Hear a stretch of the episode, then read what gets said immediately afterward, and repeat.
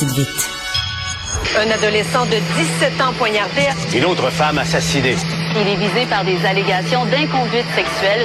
Les formations politiques s'arrachent le vote des familles. Comment faire fructifier votre argent sans risque?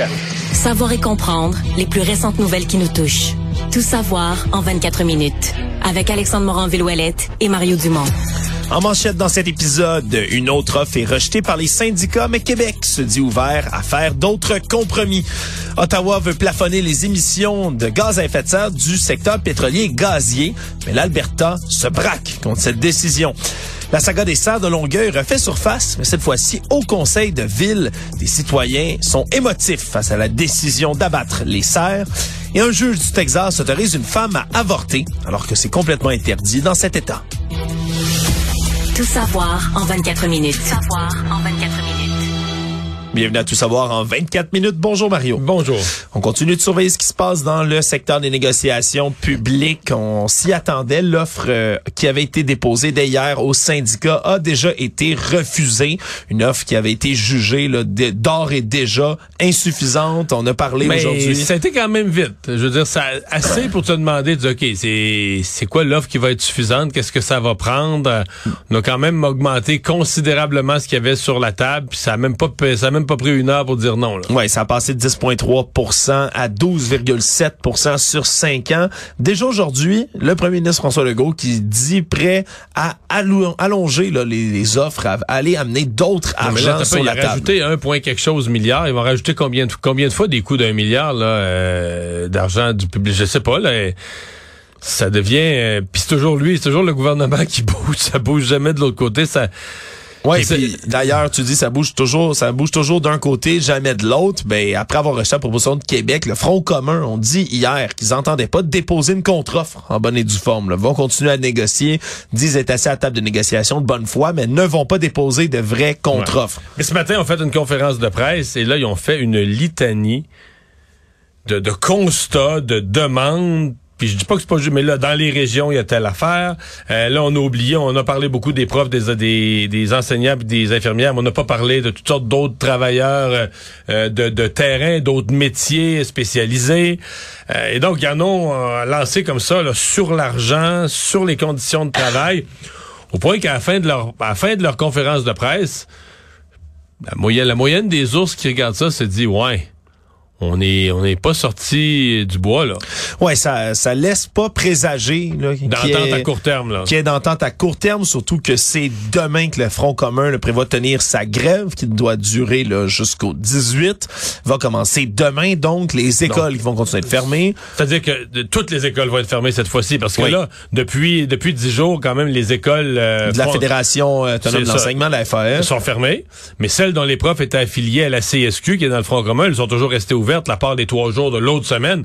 Mais là, euh, demain, on revient pendant euh, quelques jours à toutes les écoles fermées. Oui, puis les propos des syndicats de famille le dire ont pas laissé présager qu'il y ait d'entente bientôt et même qu'on a euh, verbalisé quelque chose qui est analysé par des analystes politiques comme toi et d'autres depuis les derniers jours, les dernières semaines.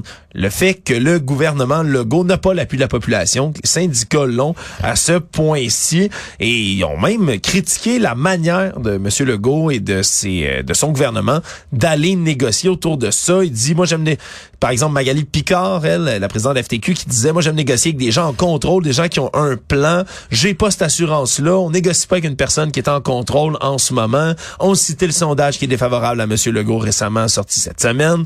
Non, non, mais la meilleure phrase, elle a été dite hier à l'émission L'Ajoute, la LCN, c'est les syndicats présentement sont comme des requins qui sentent le sang.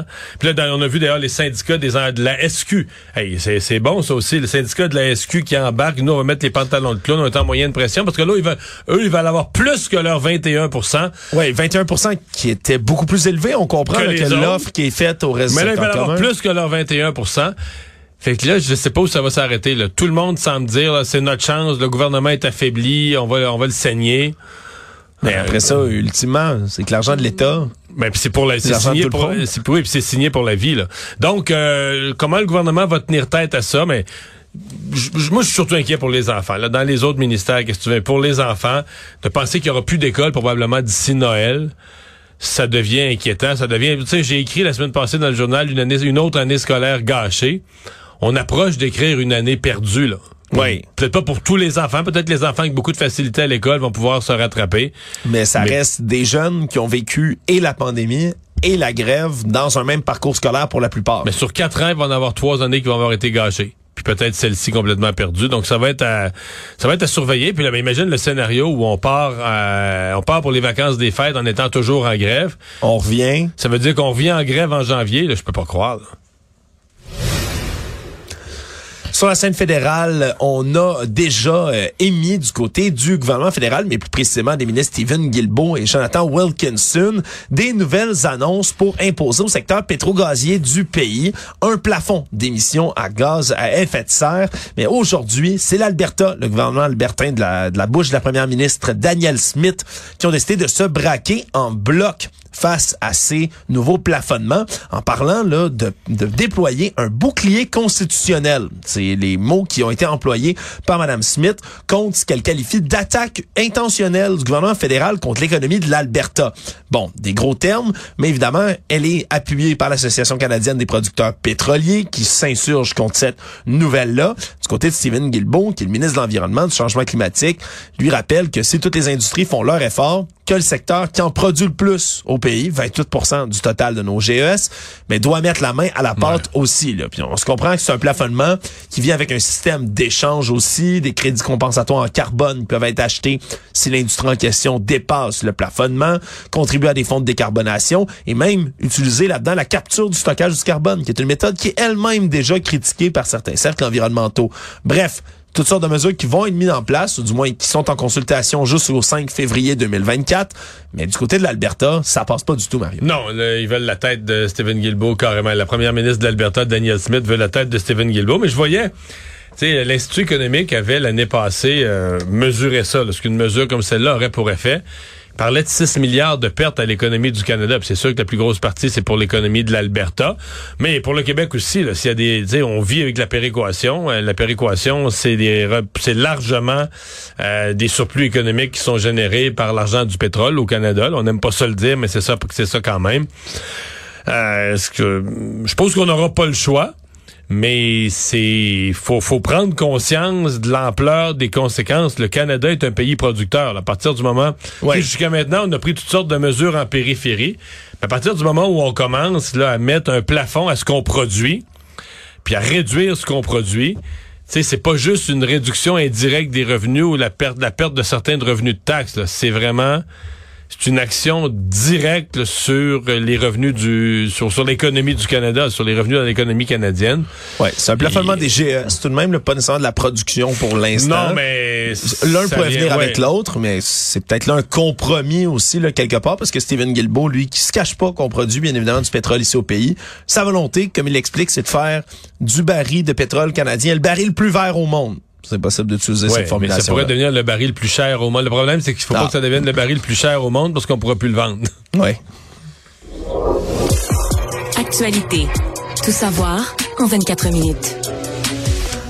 Grande nouvelle, Mario, ou peut-être pas si grosse que ça. On a une nouvelle lieutenant-gouverneur ici au Québec. Mais moi, j'ignorais que le mandat de monsieur, comment est-ce qu'il s'appelait? Michel Doyon. Michel Doyon. Je cherchais Michel, j'avais pas Doyon, mais j'ignorais même. C'est un monsieur assez discret. hein. Des fois, c'est, hey, je dis pas ça pour faire des blâmes, là.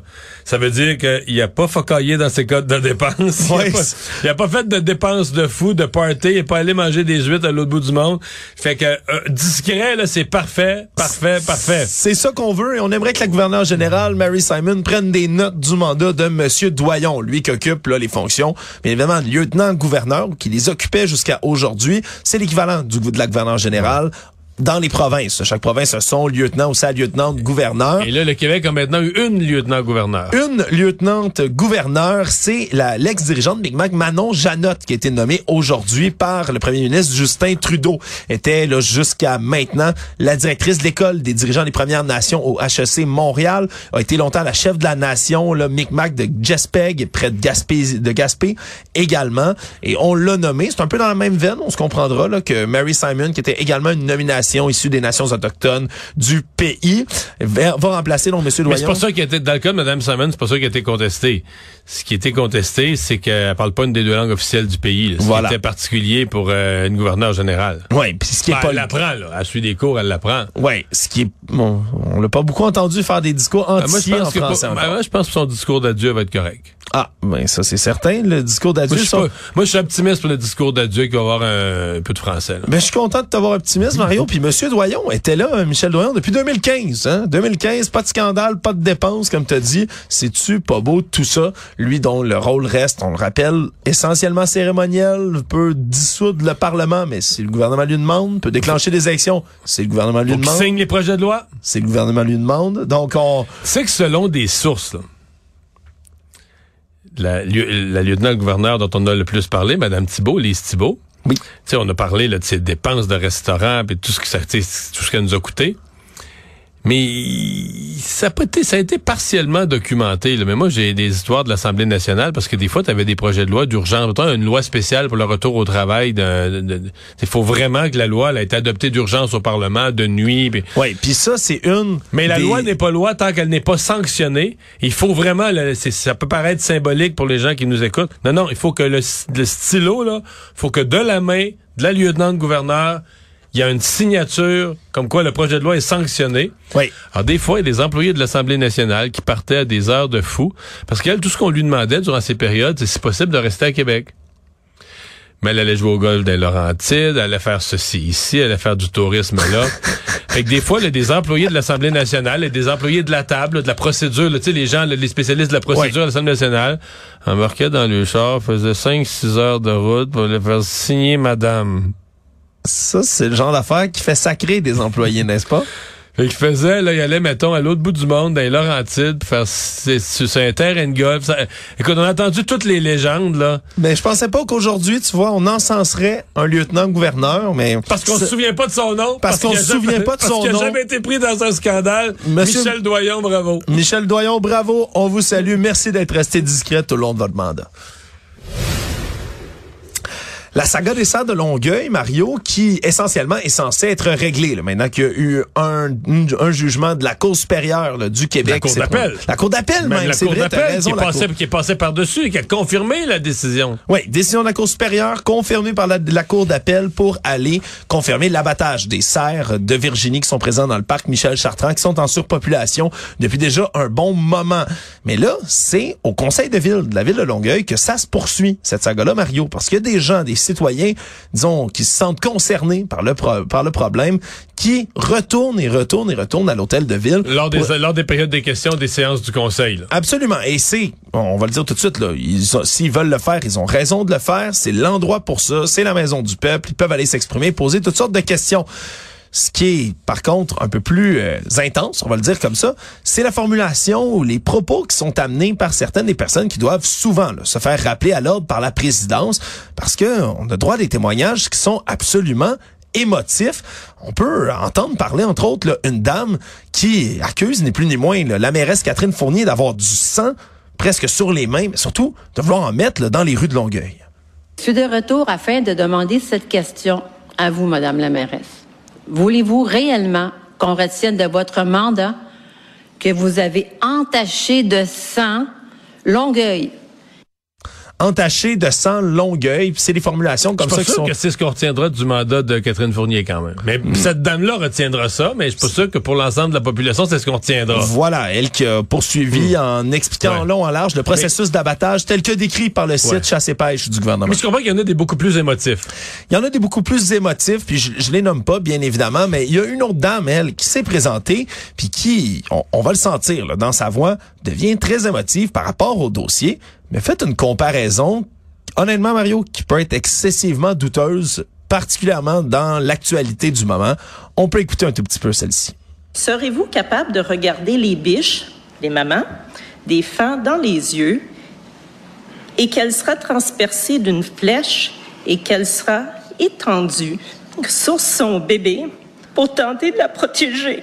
Mais peut-être que ça même son fan sera en train d'agoniser, transpercé d'une flèche. Parce que tout comme les humains, les mamans et papas humains, c'est ce qui se produit. Nous avons juste à se référer à tous les photos d'horreur qui ont été présentées après le massacre en Israël du 7 octobre dernier. Donc, une comparaison entre des cerfs abattus dans le parc parce qu'ils sont en surpopulation et un massacre humain. Euh... Un attentat terroriste ouais. en Israël qui a coûté la vie à, à des milliers de personnes. Voilà. Puis c'est des propos qui ont été répétés. Puis à ce moment-là, ben, peut-être que la proposition d'un autre citoyen... Mais j'ai pas bien compris le parallèle avec des humains, là, parce que c'est quand même rare qu'on se promène dans les parcs à tirer des humains ou des enfants à l'arbalète. J'ai pas, je dois avoir mal saisi. Peut-être je le réécoute, parce qu'elle a fait un parallèle comme les humains. Hein. Ouais, en fait, elle, elle parlait de, de, des mamans qui se couchent sur leur progéniture pour les sauver d'une attaque. C'est ça. En fait, lorsque, ça lorsque transmet ça à l'arbalète. Oui. Mon point, c'est que c'est quand même rare que que ça arrive à des humains, mais là, je sais pas, je vais pas me prononcer. Mais ça se pourrait, mais là, courant, là. puis la suggestion à ce moment-là d'un autre citoyen pour pallier à ce, ce, cette détresse que semblent vivre ben, bien des gens autour de la saga des serres, ben la voici. Les, les, services psychologiques, est-ce que ça va exister, ça, pour des personnes qui, qui vont nourrir les cerfs, puis les enfants qui vont dans le parc, qui, ont, qui, ont, qui, aura, qui auraient plus de cerfs? Rendu à 63, les chasseurs vont aller chercher, là. Ils vont se rendre jusqu'à 117, ils se rendront pas à 117. Ils vont se rendre jusqu'à 63, il n'y en aurait plus dans le parc du tout. Donc, euh, des un soutien psychologique apporté peut-être par la ville pour des gens. C'est la réponse qui... Excuse-moi. Ce cas-ci, c'est la réponse qui m'intéresse. Oui, et nous aurons l'occasion, là, dans, en cours non, mais est-ce que la ville, est-ce que la ville a garanti un soutien psychologique pour les citoyens qui seraient éplorés? Ils n'ont pas répondu à cette question-là. Mais voyons, ils répondent pas aux questions. Ils répondent pas aux questions, Mario. Et on aura l'occasion mais d'essayer de répondre à cette question-là, là, un peu plus tard dans cet épisode, justement, dans un de nos autres segments. On va recevoir une experte, entre autres, là, une psychologue qui s'occupe Mhm. mm -hmm. beaucoup de zoothérapie puis de l'attachement que certaines personnes peuvent avoir avec les animaux. On écoutera pour voir un tantinet, là, à, à quel point on peut s'attacher parce que ça justifie mmh. des réactions aussi émotives que celles-là. toujours, euh, parce que je ne veux pas rien enlever, là, je comprends que les gens vivent certains traumatismes, mais mettons que ces, ces gens-là, ils se réveillent la nuit, là, puis ils pensent, ils se mettent à penser, mais là, au moment même où moi je suis dans mon lit, tout bien confortable, là, quelque part dans la savane, il y a un hyène qui vient de sauter sur un antilope, mais c'est dégueulasse, le sang gicle, les dents dans le cou, tout ça. Mais là, tu es couché dans ton lit, tu peux rien faire, tu laisses faire ça, tu sais, mais si tu te mets à y penser, là, tu deviens vraiment euh, outré, triste, tu sais, c'est un geste d'une violence inouïe, là. Voilà. J'ai pas parlé du renard qui a accroché un lièvre, qui l'a pogné par le dessus du cou, pis ben, ça. Euh, pis... je, Mario, je vais t'arrêter tout de suite parce assez, que si, là, ouais, si mais... tu commences à faire tout le règne animal. Ouais, mais c'est ça, mais si tu te mets à penser à tout ça, là, ben là, je, moi, dans mon lac, dans mon lac, quand un grand héron saute sur un poisson, je te dis qu'il laisse pas grand chance, là, en tout cas. Tout savoir en 24 minutes. Série de perquisitions policières majeures dans le cadre d'une enquête qui ont été déclenchées là, ce matin et qui visent, entre autres, les meurtres de trois innocents qui ont été commis dans le Grand Montréal depuis 2012. Là. Donc, c'est des enquêtes, on se comprend, là, souvent des cold cases là, qui durent depuis des années, mais qu'on tente quand même d'élucider. Et tout ça grâce aux révélations du tueur à gage là, du crime organisé, Frédéric Silva, qui est devenu, à l'été 2022, un délateur là, en retournant sa veste. Il aurait et, et tout un délateur. On se comprend que lui-même a commis ou a été impliqué, on dit au moins là 65 meurtres au cours des 20 dernières années au Québec. Donc vraiment une grosse pointure mais de l'assassinat criminel. Et là, c'est des perquisitions qui ont eu lieu sur la rive nord de Montréal et qui ont visé des résidences là, de gros, gros, gros noms du crime organisé, là, qui, qui ont reçu la visite des policiers. Dans les 48 dernières heures, il y en a eu également Anjou, Lachine, Montréal-Nord, Vaudreuil-Dorion. Et tout ça, ben, on veut élucider ces trois meurtres plus précisément. Celui de Madame Fon, qui était une mère de famille de 32 ans en août 2012, se fait cribler de balles à Laval. Et si on dit ce serait une erreur parce que ce serait son conjoint, un joueur important du crime organisé, était visé à ce moment-là. Ouais, je pense que ça fait longtemps, mais je pense qu'il avait visé le véhicule, en fait, sans se rendre compte qu'il était au volant ou quelque chose de même. Là. Exactement, mais donc on criblé de balles la mère de famille. Quelques mois plus tard, là, juste avant Noël en 2012, c'est Domenico Faccini, 37 ans, qui a été assassiné dans un café italien du quartier Saint-Léonard. Encore une fois, méprise sur la personnes, semble-t-il, on visait un autre membre influent du crime organisé. Là, c'est cet homme-là qui a été assassiné par erreur dans Saint-Léonard. Et là, par la suite, ben, c'est Nicolas Lavoie-Cloutier, un petit trafiquant Lui, trempé dans la drogue, mais un jeune homme de 18 ans en 2018 à Terrebonne qui se fait tuer par balle. Il y aurait, selon la police, encore une fois, eu erreur sur la personne. Donc, c'est d'autres cas comme ça qu'on essaie d'élucider. C'est juste que quand je regardais ça ce matin, ben là, je parle vraiment parce que je suis pas spécialiste, mais je me dis, j'ai l'impression qu'ils sont, sont surtout en mode euh, leur faire peur ou faire sentir leur présence. Parce que dans les faits, euh, je dire, je pense pas, tu sais, mettons un meurtre survenu il y a plusieurs années, là, une perquisition, tu débarques chez quelqu'un, tu fouilles dans ses affaires. Je pense pas que, mettons que si quelqu'un avait été trempé dans un de ces meurtres-là, je pense pas qu'il s'est gardé un petit coffre avec le gun, la photo de la victime, puis tu sais, puis un, vêtement de la victime. tu sais. Il- Je pense pas qu'on gardé de preuves dans la maison là, qui les relie à des meurtres qui ont été faits. C'est des, c'est des pros du crime, c'est des gros bons du crime. D'après moi, tu peux euh, visiter leur maison, puis tu trouveras pas. euh, en tout cas, Peut-être que très indirectement, là, tu peux peut-être les relier. Mais enfin, euh, j'ai l'impression que c'est surtout pour leur passer un message. Dans les nouvelles économiques maintenant, euh, la famille québécoise va devoir dépenser pas mal plus à l'épicerie l'année prochaine que cette année encore. Là. Même si 2023, c'est une année où, on le sait, le portefeuille a mangé une volée ici au Québec dans le reste du Canada. Mais 2024, là, ça risque d'augmenter de 700 dollars quand même. là. Et la bonne nouvelle, si on peut le dire entre guillemets autour de ça, c'est que c'est une hausse des prix qui ralentit quand même là, Ouais. au vu de ce qu'on a subi cette année. Là. Puis les experts... Parce que 700 dollars, c'est la- l'augmentation pour une famille de quatre, hein? Oui, exactement. Là. Pour une famille de quatre, là, ça va passer un budget bouffe à 16 300 dollars. Couple avec deux enfants, par exemple. Là, ça dépend, bien, bien sûr aussi, de quel genre d'enfant vous avez. Parce que quand on parle, par exemple, d'un jeune, là, tu sais, vraiment un jeune garçon entre 14 et 18 Un ans. garçon ado, il y a un petit paragraphe particulier pour le garçon ado qui coûte cher. Là. Exactement. là, on parle d'une facture de 4 656 dollars pour le il jeune. fait, il fait monter la moyenne. là. fait monter la moyenne, exactement. On se comprend, la, la poussée de croissance, je me souviens de, de moi entre 14 et 18 ans, Mario, c'est vrai que j'en j'ingurgitais de la bouffe, et pas à peu près. Et on dit, on dit donc du côté des C'est qu'à experts... cet âge-là, tu peux vite faire disparaître quelque chose que ta mère a acheté, une réserve de, de jus, de bar tendre. Et elle, elle pense, là, j'ai fait, j'ai fait une bonne réserve pour le mois, là. Mais écoute, je, je te, Au, au bout de trois jours, euh, je vais, je vais te le dire sincèrement, Mario, moi j'ai déjà fait sacrer ma mère parce qu'elle est rentrée à la maison, puis je m'étais fait une collation avec le souper. On, on était trois, moi j'ai mangé le souper comme collation. Je pensais que je pensais que c'était là, puis ça traînait, qu'on peut le prendre.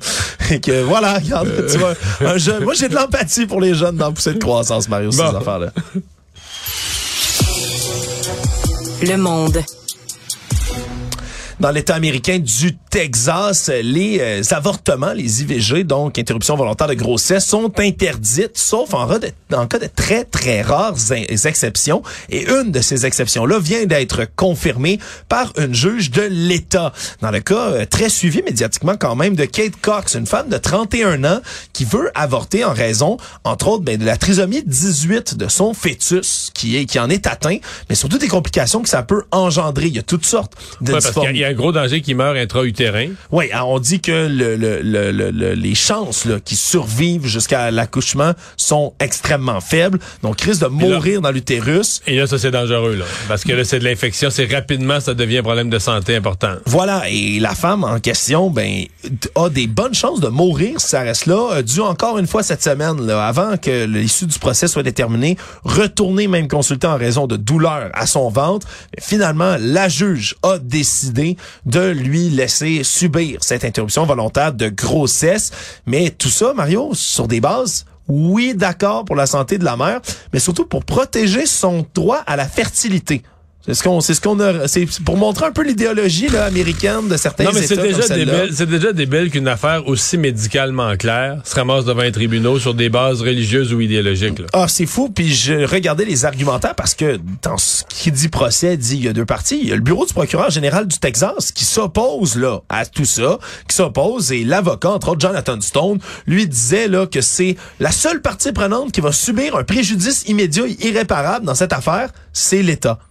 Pas la femme qui risque de mourir, pas le bébé qui, qui viendra jamais à terme. C'est l'État qui a le plus de, de préjudice dans cette histoire-là. C'est un cas qui est très médiatisé, qui, oui, fait un tabac aux États-Unis, mais encore plus dans les pays comme le nôtre où l'avortement ben, est une pratique, un droit qui est acquis. Et celui-là, ben, devant les médias, même s'il y a gain de cause, ça illustre encore une fois à quel point ça peut être absurde parfois ces cas-là. Résumer l'actualité en 24 minutes, c'est mission accomplie.